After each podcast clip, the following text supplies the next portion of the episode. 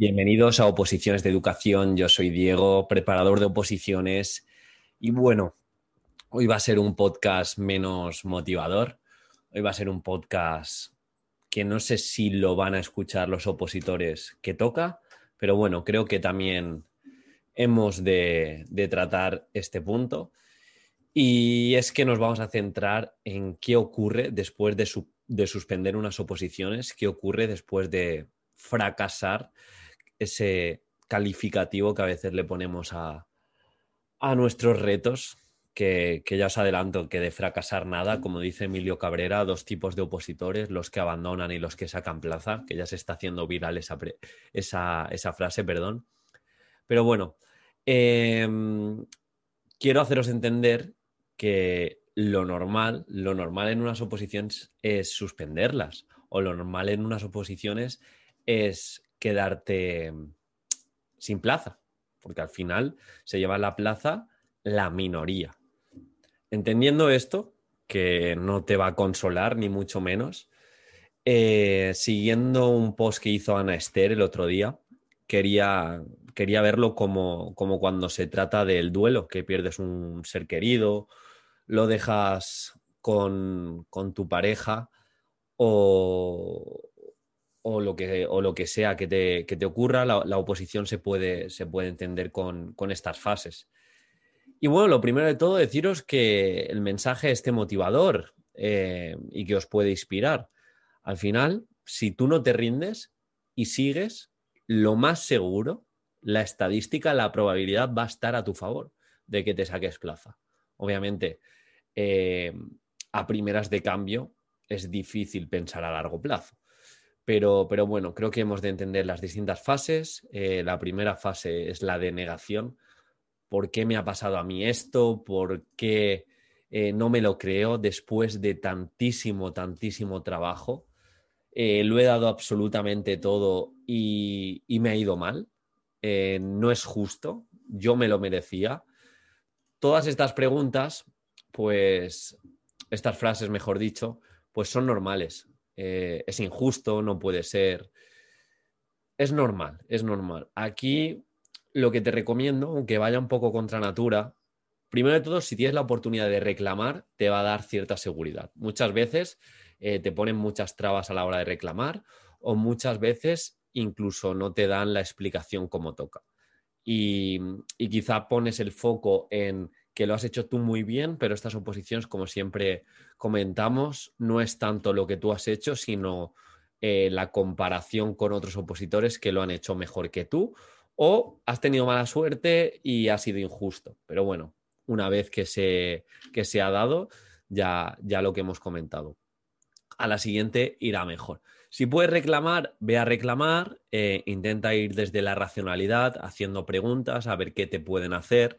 Desconozco todos los protocolos, eh, pero sí que me consta que en algunas comunidades os ponen más, más trabas e incluso se hace muy, muy complicado. Pero bueno, dentro de esa negación, sí que os recomiendo, y sé que es ir contra natura, es abstraerte y ser exigente. Sé que no toca y es difícil, pero vamos a, a poner como un punto 1.5 dentro de la fase de duelo. Negación barra qué puedo mejorar. Y en ese que puedo mejorar intento escribir aquellas cosas que podría haber hecho mejor, aquellas cosas después de la reclamación que me han dicho que mejore y eso o me lo copio en un grupo de WhatsApp y lo dejo estar. No es momento tampoco de ponerse a mejorar desde el minuto uno porque necesitas eh, descanso. La segunda fase es la de ira y esta aparece en muchas ocasiones, sobre todo al principio cuando, cuando te pasa por primera vez. Es totalmente normal eh, tener estos sentimientos de ira, de, cargar contra quien te haya ayudado, contra quien te haya ayudado, perdón, de cargar contra ti mismo, contra ti misma, decir que no vales. Eh, es como un momento de sobrereaccionar tus emociones. No estás siendo racional, no estás, em, digamos, teniendo una vista de dron. Es complicado, pero bueno, es normal que pases por esta fase de ira, saber que mm, desde fuera es muy complicado que ahí saques partido. De nuevo, fase 2.5 de ira es que tomes decisiones. Si en tu caso has decidido mal respecto a la academia o has decidido mal respecto a la elección de algún tema o a la elección de alguna formación, es momento de que la apuntes y cuando te toque volver a decidir, porque también os digo que no toméis decisiones en caliente. Es en un proceso que eh, hemos de vivir el duelo, apuntar todo lo que puedes mejorar, apuntar futuras decisiones, pero dejar reposar todo esto. Y nos iríamos a la fase 3, que es la negociación.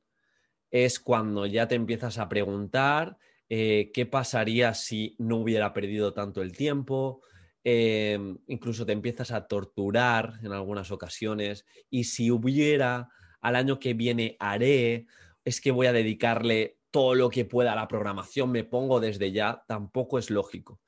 Dentro de esta negociación, como os he dicho en puntos anteriores, creo que es muy importante ser de nuevo racionales. Ya estoy yo desde fuera para comentaros y para ayudaros. Y es que apuntéis eh, aquellas cosas reales o aquellos pensamientos y os olvidéis de esta fase. Eh, que puedes haber sido más efectivo y puedes haber dejado el móvil más veces cuando, cuando ya has ido a la biblioteca, pues lo apuntas. Que puedes haber hecho más supuestos prácticos, que puedes haber practicado más la programación, que simplemente igual te falta hacer alguna formación extra y darle una vueltecita a los temas, pues lo apuntas y tampoco es momento de torturarse. Seguimos hacia adelante. Y luego viene el cuarto punto, que en algunas personas pues aparece antes, y es el de depresión. Te deprimes, piensas que no vales, te empiezas a creer que de verdad em, pues no estás hecho para opositar, no estás hecho para estudiar, no estás hecho para comunicar, no estás hecho para escribir, no estás hecho para las oposiciones de educación, es que eres muy mayor, es que soy muy joven, es que no tengo experiencia, es que no tengo títulos, es que siempre suspendo. Y te empiezas a creer eh, todo, todos esos pensamientos que ya te anticipo que no son reales, que también al final somos tantos seres humanos y ha habido tantas oposiciones que cualquier persona, o mejor dicho, ya hay personas que en tu estado que estás ahora o incluso con más handicaps han sacado la plaza, ¿por qué tú no? Lo único, tienes que entender que esta fase es normal, pasarla, sobre todo, pero pasarla en activo, es decir, momento de depresión, momento de que piensas que no vales nada, intenta tener unas pequeñas vacaciones, intenta no exteriorizar. Ahora hablaremos de, de consejos directos que, os puedo recomendar, pero sobre todo intenta moverte, intenta no pasar horas extra eh, hablando de la oposición y machacándote, intenta no creerte esos pensamientos porque no son reales. Em, la vida es maleable y puedes mejorar y hay neuroplasticidad, puedes hacerte mejor, puedes hacerte más inteligente, puedes comunicar mejor, puedes estudiar mejor independientemente de tu edad y tu experiencia. Así que esa depresión la puedes pasar y es normal esa fase, pero, por favor, muévete, haz ejercicio, intenta cuidar tu alimentación, intenta dormir dentro de lo que cabe, intenta no hablar de más, es decir, no estar continuamente hablando con tus allegados de las oposiciones. Es una fase que ya vas a cerrar durante un tiempo, durante un mes, el tiempo que te pongas. Yo te recomiendo que sea mínimo dos, tres semanas. Y, no vale la pena que, que sobre reacciones y que pongas el foco en ello, porque donde pones el foco se expande. Y, por último, la aceptación. Llega a la fase de aceptación. Después de pasar todas estas fases, que normalmente, dependiendo de la persona, pues las va a pasar todas, o igual la depresión va antes que la ira. Eh, depende, pero tienes que entender que son fases normales, que eres un ser humano, que tienes sentimientos, y entonces llega la aceptación. La última fase llega ya con la aceptación eh, donde ya vas a buscar soluciones, pero claro, igual esta fase llega a las dos, tres, cuatro semanas, incluso al mes, a los dos meses. Hay gente que sobre reacciona o que pone el foco mucho, incluso coge un trauma. Yo conozco a eh, opositores que se dejaron directamente un año las oposiciones y ahora están retomando y les cuesta más. Tampoco te lo recomiendo, sí que te recomiendo que descanses, pero que en esa velocidad tortuga sigas mejorando dentro de toda esa lista de cosas, incluso puedes hacer un pequeño DAFO, debilidades, amenazas, fortalezas, oportunidades para las siguientes oposiciones, ponerte a, trabajar. Y, desde luego que en esta fase de aceptación también te anticipo que te puedes hacer mejor persona, te puedes hacer mejor estudiante, te puedes hacer mejor comunicador y estoy seguro que si estás escuchando esto vas a sacar plaza, vas a acabar sacando plaza porque la gente que escucha los podcasts o en este caso que escucha mi, espacio virtual de audios, eh, sé que va a hacer un buen papel y sé que son proactivos y que no se rinden. Y que no te vas a rendir y que va cuando aparezca la oportunidad, porque acaba, acaba apareciendo, tú vas a estar ahí. Y dentro de, esas fases, que como os digo, son normales, em, mi consejo es que pongas fecha límite a exteriorizar el mismo discurso. Es normal que al principio te apetezca contárselo a todo el mundo que has suspendido, te apetezca bailar incluso con la tristeza eh, a tu preparador, a tu academia, a tus amigos, a tus amigas, a tus familiares, llorar, llorar, llorar, llorar. Bien, pero ponte una fecha límite, es decir, 10 días, 12, 15 días, ya ha pasado, ya basta de martirizarte, ya basta de hablar, ya basta de poner el foco en lo malo, ya basta de bailar con la tristeza y enfócate en tu nueva meta. Si la meta es pasar unas buenas vacaciones, pues adelante. Si la meta es eh, ser mejor docente y te apetece centrarte en ser mejor docente sin tener la vista en las oposiciones durante un tiempo, enfócate. Pero con el tiempo, de verdad, intenta cambiar ese discurso. No es que no valga, sino que lo más seguro y desde fuera, muchas veces no, muchas veces es mala suerte y estabas preparada, estabas preparado y lo más seguro que si sigues así en las siguientes oposiciones saques plaza. Pero otras, porque te falta formación, otra, otras porque te falta perspectiva, eh, has de cambiar tu discurso y has de mejorar tu proceso de oposición y con toda esa lista, pues enfocarte en ello entendiendo siempre que las fases de duelo las hemos de pasar. No podemos, porque esto también lo he visto en opositores que desde el minuto uno me pongo a mejorar absolutamente todo y se queman, y se queman en septiembre, octubre, ya están quemados. Entonces, eh, vamos a encontrar ese equilibrio, pero cambia tu discurso.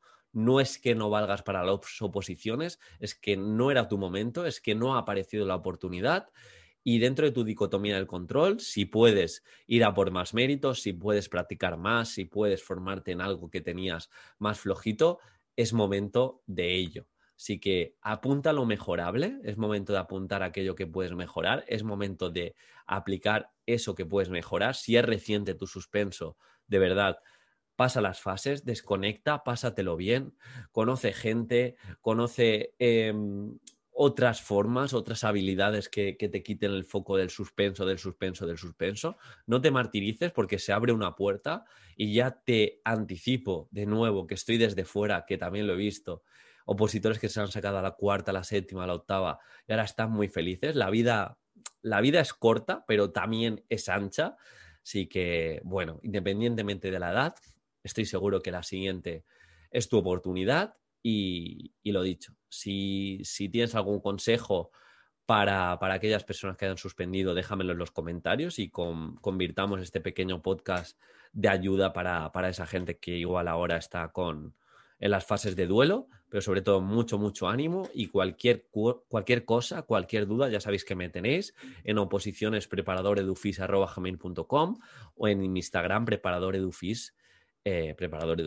Así que nada, espero que al menos te haya ayudado. Mucho, mucho ánimo. Y ya sabes, dos tipos de opositores.